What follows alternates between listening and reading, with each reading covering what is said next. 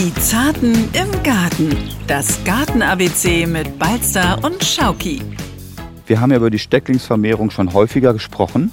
Beim Lavendel kann man das machen in den Sommermonaten, nachdem man so ungefähr 5 bis 7 cm Teilstecklinge entnimmt, in ein Torf-Sandgemisch steckt oder am besten in fertige Anzuchterde. Und dann hat man schon sehr schnell Nachzuchten. Es macht Spaß und trägt dazu bei, dass man den Lavendel immer weiter in seinem Beet ausbreiten lassen kann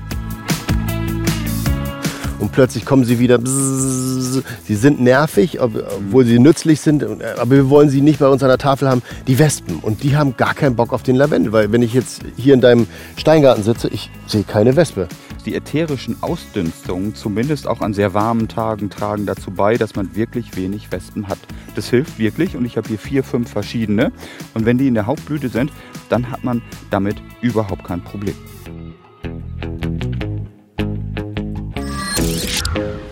Oh, Thomas, herzlich willkommen zu Die Sarten im Garten.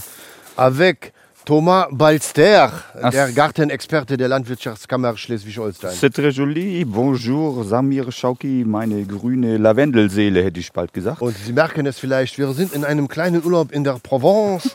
Wir laufen hier an eine kleine Steinbeet vorbei. Thomas, heute wir sprechen über eine Pflanze, die wir gerne verbinden mit Frankreich. So ist es äh, mit einer ganz besonderen Region, die wir Provence nennen. Und dort kennen wir die blühenden Lavendelfelder, um die wir uns jetzt auch rudimentär im Norden Deutschlands kümmern möchten. Exakt. Und der Lavendel, wir verfallen mal wieder ins Deutsche, der Lavendel blüht hier bei Thomas in dem kleinen Steingarten. Da hat er gleich mehrere angelegt. Und das ist wirklich eine ganz tolle Pflanze. Denn ich kann euch sagen, auf den ersten Blick, da kreisen ganz viele Hummeln und Bienen rum. Das ist eine Pflanze, die ist mega insektenfreundlich. Über darüber werden wir heute auf jeden Fall sprechen. Aber wir wollen auch sprechen, was braucht der Lavendel? Wie pflegt man den Lavendel? Äh, was äh, ist heute sonst auf der Agenda? Wir wollen uns auch um nicht nur die klassischen Sorten kümmern. Es gibt auch so viele andere Blütenfarben. Nicht nur Lavendelblau ist angesagt, sondern auch rosa und weiß. Und wir wollen einfach auf die vielfältigen Verwendungsmöglichkeiten hinweisen. Hinweisen wollen wir auch gleich ganz am Anfang auf die Möglichkeit, uns Fragen zu stellen. Und die E-Mail-Adresse weiß wieder meine bessere Hälfte. So ist es. Die Zarten im Garten at ndr.de. Oder aber ihr schreibt uns über den Messenger der NDR Schleswig-Holstein-App. Und gleich am Anfang wieder der Tease in den Shownotes, ne? Da unten, da drin.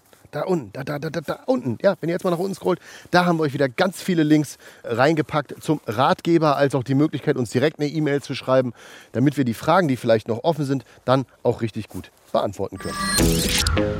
Der Lavendel, er ist nicht nur wunderschön, sondern es gibt auch noch zahlreiche Arten, die findet man äh, an den Standorten zwischen den Kanaren über die Mittelmeerregion bis ins nordöstliche Indien. Also Lavendel äh, im Prinzip so weit verbreitet wie, ja, wie die Römer, könnte man fast sagen. Ja, und die waren ja schlicht und ergreifend wirklich fast überall. Und sie haben uns auch eine Menge tolle Sachen mitgebracht. Wobei ich ja ehrlich gesagt den Lavendel fast noch schöner finde als den Wein. Den haben sie auch überall angebaut und ausgebaut später. Ja, was wären wir ohne unsere Römer? Definitiv, das ist äh, eine reiche Kultur, die wir da geerbt haben. Und äh, der Lavendel hat ja auch seinen Namen von den Römern. So ist es. Ähm, das lateinische Wort lavare bedeutet ja so viel wie waschen. Und die Römer hatten ja schon vor langer Zeit duftende Badeessenzen gewonnen, nicht nur aus Lavendel, aus vielen anderen Pflanzen auch. Und hatten dann einfach auch schon gemerkt, wie wohltuend er ist, dass er bei diversen Wehwehchen gut tut und dass er einfach ein ganz tolles Aroma verströmt, was sie wahrscheinlich aber auch an andere Regionen erinnert haben, als sie in Deutschland waren, in Germanien damals noch und so im duftenden Bad saßen. Da haben sie wahrscheinlich gedacht, es wäre woanders schöner gewesen. Heutzutage verbindet man den Lavendel aber eher mit der Provence. Genau so ist es.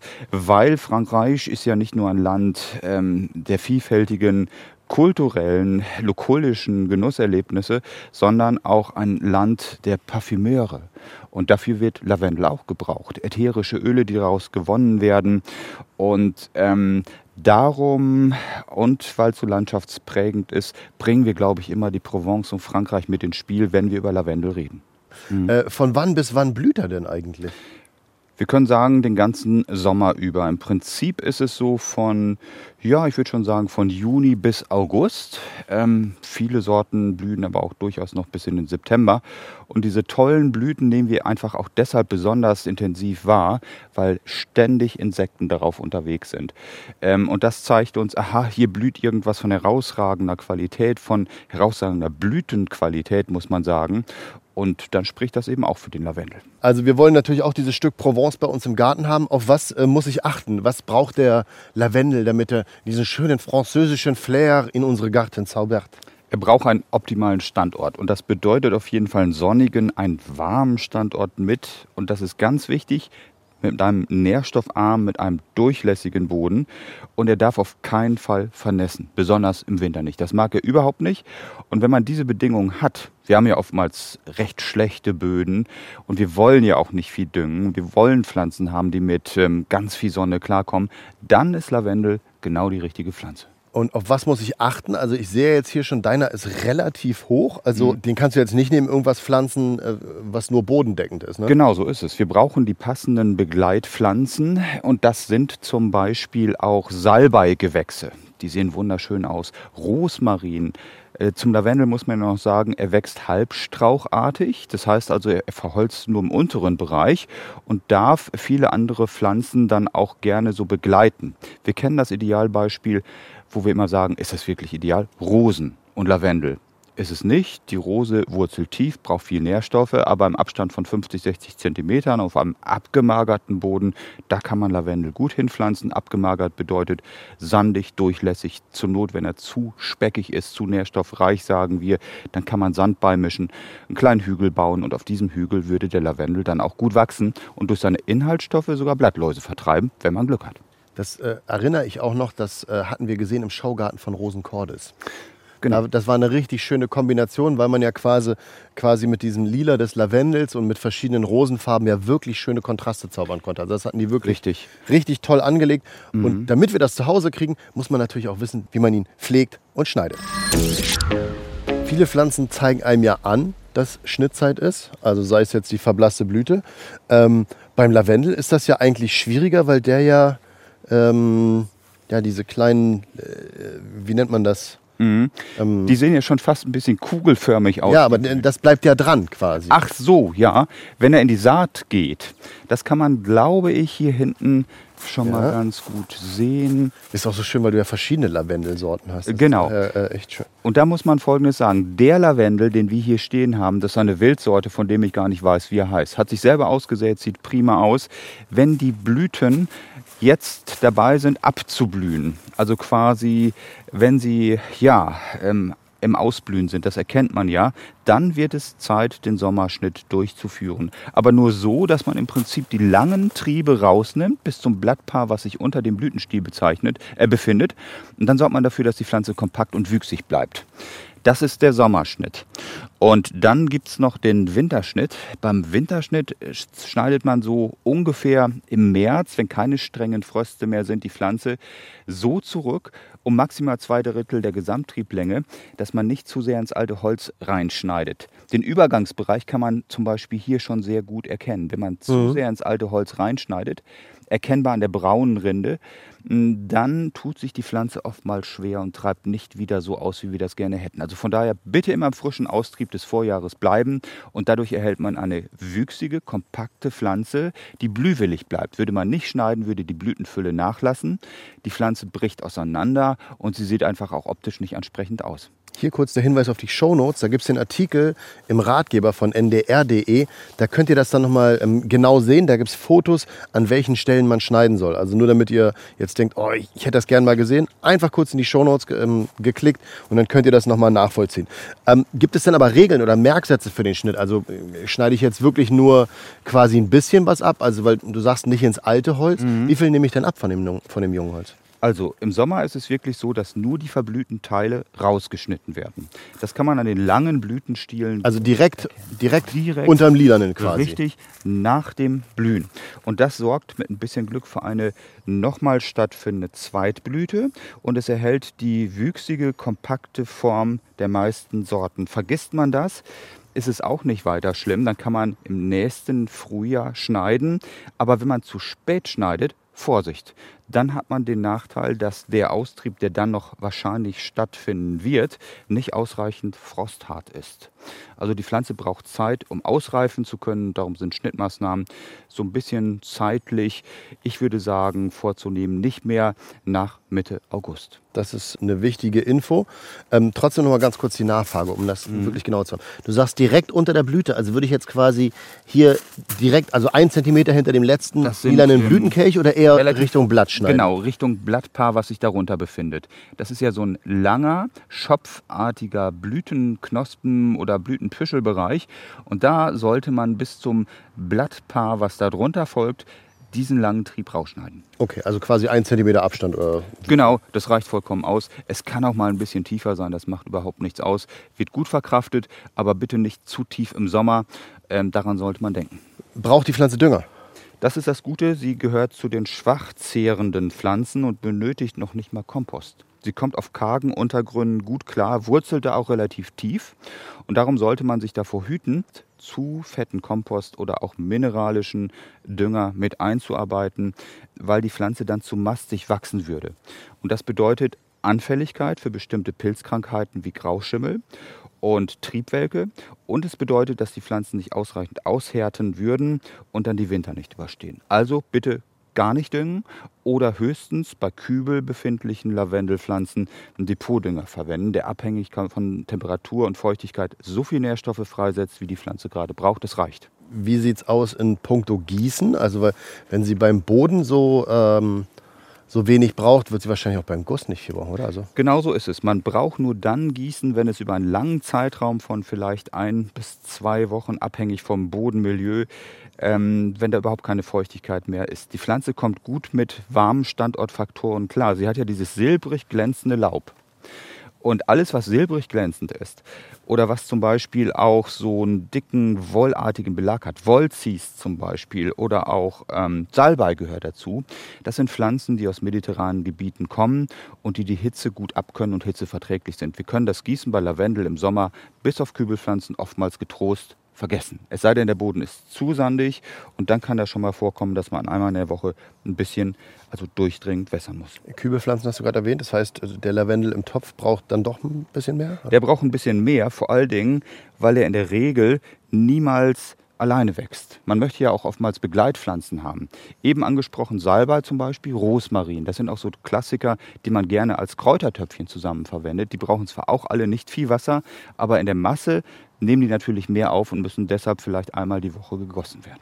Hast du denn noch einen Tipp, vielleicht, also weil du ja von den vielen Orten, äh, Sorten gesprochen hast, äh, was besonders robust ist oder was ja. hier bei uns in Schleswig-Holstein gut wächst? Ich würde sagen, es gibt bei den violettblauen Sorten nach wie vor die Sorte Hitcot Blue. Das ist eine sehr bewährte, gedrungen wachsende, die auch für kleinere Heckenformationen gut geeignet ist. So Dufthecken sind ja auch was total Schönes. Oder auf Rosenwellen zu pflanzen, der Wendel. Die sind schick 25 bis 40 Zentimeter. Dann gibt es noch die Sorte Manstedt, die ist so ein bisschen früher als Hitcot Blue, blüht ungefähr von Juni bis in den Juli hinein und erreicht auch so eine ähnliche Wuchshöhe. Und wer eine weiße Sorte liebt, dem sei die Sorte Arctic Snow empfohlen. Die wird 40 cm hoch, sieht auch prima aus und gehört ähm, ja zu den etwas auflockernden Pflanzen, die dann auch mit den blauen gut kombiniert werden können. Oh, weißer Lavendel. Das waren jetzt schon ein paar Pflanztipps. Und jetzt haben wir gleich noch ein paar weitere Tipps für euch, was man mit Lavendel machen kann, wie man ihn einsetzt und wo er noch nützlich ist.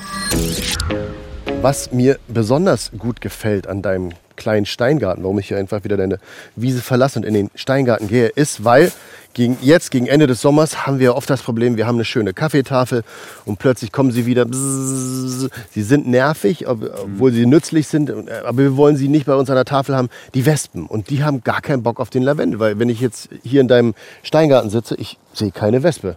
Genau, so ist es. Die ätherischen Ausdünstungen, zumindest auch an sehr warmen Tagen, tragen dazu bei, dass man wirklich wenig Wespen hat. Das hilft wirklich und ich habe hier vier, fünf verschiedene. Und wenn die in der Hauptblüte sind, dann hat man damit überhaupt kein Problem.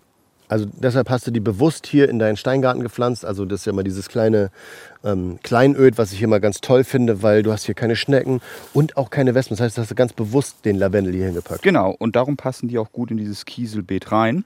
Ähm, nicht nur der Optik wegen, sondern besonders auch wegen ihrer Inhaltsstoffe.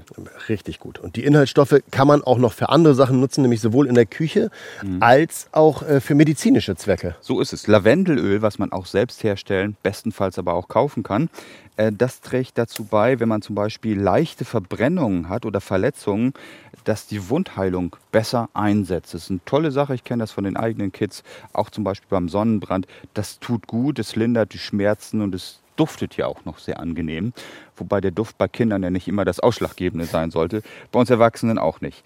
Ähm, auf jeden Fall ist es so, dass man über 160 Inhaltsstoffe nachgewiesen hat und deren Heilkraft wird ja immer noch erforscht. Und was aber ganz bekannt ist, Lavendeltee, ein altes Hausmittel, lindert verschiedene Beschwerden, vor allen Dingen fördert es den Schlaf. Und dann gibt man einfach zwei gehäufte Teelöffel Lavendelblüten, die man ja auch leicht selber ernten kann, in ein Teeei, überbrüht das Ganze mit einem Viertel Liter kochendem Wasser, lässt den Tee zehn Minuten ziehen, trinkt das Ganze, schmeckt leicht parfümiert in Anführungsstrichen, hilft aber, hat eine antibakterielle Wirkung. Auch das noch, wenn man zum Beispiel Halsschmerzen hat und es lässt einfach richtig, lässt einen einfach richtig gut schlafen. Ja. Wann, wann ernte ich dann dafür? Die äh, Blüten sollten in der Vollreife sich befinden, sollten noch vor dem Abblühen sein und dann hat man das richtige, den richtigen Zeitpunkt erwischt. Äh, tagsüber äh, gibt es da irgendwie eine Regel, dass man sagt, macht das abends, weil dann hat er besonders viel Sonne getankt und ist besonders voll mit ätherischen Ölen? Oder? Wichtig ist bei der Ernte frühmorgens zu ernten. Lag ich also genau falsch. Genau falsch, weil der Anteil, äh, Anteil dann an ätherischen Inhaltsstoffen sehr ausgeprägt ist und sich über den Tageszeitraum hin verflüchtigen würde. Wie bei uns. Morgens riechen wir ja auch noch am frischesten und besten und so ist es beim Lavendel natürlich auch. Also Lavendeltipps eher von Balster als von Herrn Schauki annehmen. Man kann ja aber noch mehr damit machen. Hier zum Beispiel die klassischen Duftsäckli oder sowas. Mhm. Äh, wie muss ich für die ernten? Muss das da auch frisch sein oder wann äh, gehe ich dabei, damit das ähm, richtig ist? Da ist es wichtig, dass die Blüten noch nicht voll ähm, aufgeblüht sind. Also zur Vorblüte da spricht man echt von der Vorblüte, sollten diese Duftsäckchen hergestellt worden, werden in Form, dass man die frischen Triebe dann abschneidet, vier, fünf nennt man, bündelt die oder bindet sie zusammen, hängt sie kopfüber in einem dunklen ähm, nach Möglichkeit nicht zu warmen Raum auf, lässt sie da 14 Tage ungefähr hängen und dann hat man äh, dieses Dufterlebnis das ganze Jahr, zum Beispiel in Form äh, von Duftsäckchen für Kleiderschränke oder einfach als Dufti für jedes Zimmer eine ganz tolle Sache. Und weil du gerade ähm, Triebe abschneiden gesagt hast, mhm. Die Vermehrung von Lavendel geht ja auch super easy. Das ist kein Thema. Wir haben ja über die Stecklingsvermehrung schon häufiger gesprochen. Beim Lavendel kann man das machen in den Sommermonaten nach Möglichkeit, indem man so ungefähr 5 bis 7 cm Teilstecklinge entnimmt, in ein Torf-Sandgemisch steckt oder am besten in fertige Anzuchterde. Ähm, dann kommt ein ja, wir haben ja über die gespannte Luft schon mal gesprochen, ein Folienzelt darüber. Oder wir stellen es auf die Fensterbank. Die Bewurzelung erfolgt sehr einfach. Und dann hat man schon sehr schnell ähm, Nachzuchten in Anführungsstrichen von seinen eigenen Pflanzen. Das macht Spaß und trägt dazu bei, dass man den Lavendel immer weiter in seinem Beet ausbreiten lassen kann. Wann mache ich das? In den Sommermonaten. Im Prinzip geht das sehr gut von Juni bis in den August. Dann ist es so, dass sie sehr gut bewurzeln. Also merken wir uns für das nächste Jahr oder jetzt vielleicht noch auf den letzten Drücker. Und damit haben wir jetzt wirklich alles Wichtige rund zur Pflanze der Provence besprochen und kommen jetzt gleich zum letzten Highlight des Podcasts. Balsters botanisches Gartengurdi. Das ist ja immer etwas, was besonders angesagt ist, was auf den Zeitpunkt passt und das wir euch Zartis nochmal ans Herz legen wollen. Und heute ist das mal keine klassische Pflanze, keine Blume, nichts zum, äh, ich sag mal, visuellen Genießen, sondern eher etwas, was wir jetzt vorbereiten, damit wir uns im kommenden Jahr darauf freuen. Wir wollen nämlich heute als botanisches Gartengoodie was machen? Wir wollen uns um die Pflanzung von Erdbeeren kümmern. Und das ist jetzt im Sommerhalbjahr gut möglich. Erdbeeren gehören, um das vielleicht auch noch mal wieder so ein bisschen auszuschmücken, ja auch zu den Rosengewächsen. Ähm, Rosazäengewächse, sie überzeugen natürlich auch durch eine schicke Blüte, die mit der Rosenblüte zwar nicht vergleichbar ist, aber da kommt es ja auch auf die Früchte drauf an. Und Erdbeeren sind einfach richtig toll und darum wollen wir sie jetzt auch durchaus nochmal pflanzen. Das gilt zumindest für die mehrmals tragenden Sorten Die können im Sommer gepflanzt werden, während die Monatserdbeeren im Frühjahr gepflanzt werden. Jo. Warum muss ich das jetzt im Sommer machen? Ganz einfach, sie wurzeln noch ganz prima ein, bringen im nächsten Jahr die besten Früchte, haben jetzt noch relativ viel Zeit, um sich im Beet oder auch im Kübel, da kann man sie auch hinpflanzen, ausdehnen zu können. Und ihre Wurzeln ähm, können sich dann noch bis zur kalten Jahreszeit optimal entwickeln, sodass die Früchte im nächsten Jahr schon richtig doll reifen werden und die Vielzahl der Früchte schon im Vordergrund steht. Auf was muss ich achten beim Pflanzen? Wir brauchen auf jeden Fall einen humosen Boden. Wir brauchen einen geeigneten Säuregrad des Bodens, also pH-Wert, der so zwischen 5,5 und 6,5 liegen sollte. Und wir müssen auf den passenden Abstand achten. Wir können ihn natürlich im Rahmen eines Naschgartens immer mal verteilt ins Beet setzen. Wenn wir Erdbeeren in Reihen pflanzen, brauchen wir einen Abstand von 60 mal 25 Zentimeter. Das ist gut, dass sich die Pflanzen dann auch entfalten können und dann sollte einer guten Ernte nicht mehr im Wege stehen. Wichtig ist eine optimale Nährstoffversorgung. Humusreich habe ich gerade schon mal angesprochen und geeignet sind gute ähm, Komposte, reife Komposte, die man mit Mutterboden mischt und natürlich Hornspäne, die wir immer mal wieder ansprechen, organische Stickstoffdünger, die einfach auch dazu beitragen oder auch Hornmehl, dass die Pflanze über Jahre hinweg einen guten Ertrag bringt. Gibt es ähm, Sortentipps, wo du sagst, die passen besonders gut, die könnte man jetzt gut äh, einbauen? Ähm, ich will ja nicht zu viel Reklame für die Züchter machen, aber ich sag mal so, alle Standardsorten im Bereich, die wir jetzt kaufen können, ähm, der sogenannten mehrmals tragenden Sorten sind gut zu verwenden und es gibt viele verschiedene Züchter, ähm, die gute Sorten auf den Markt gebracht haben und die kann man alle durchaus empfehlen.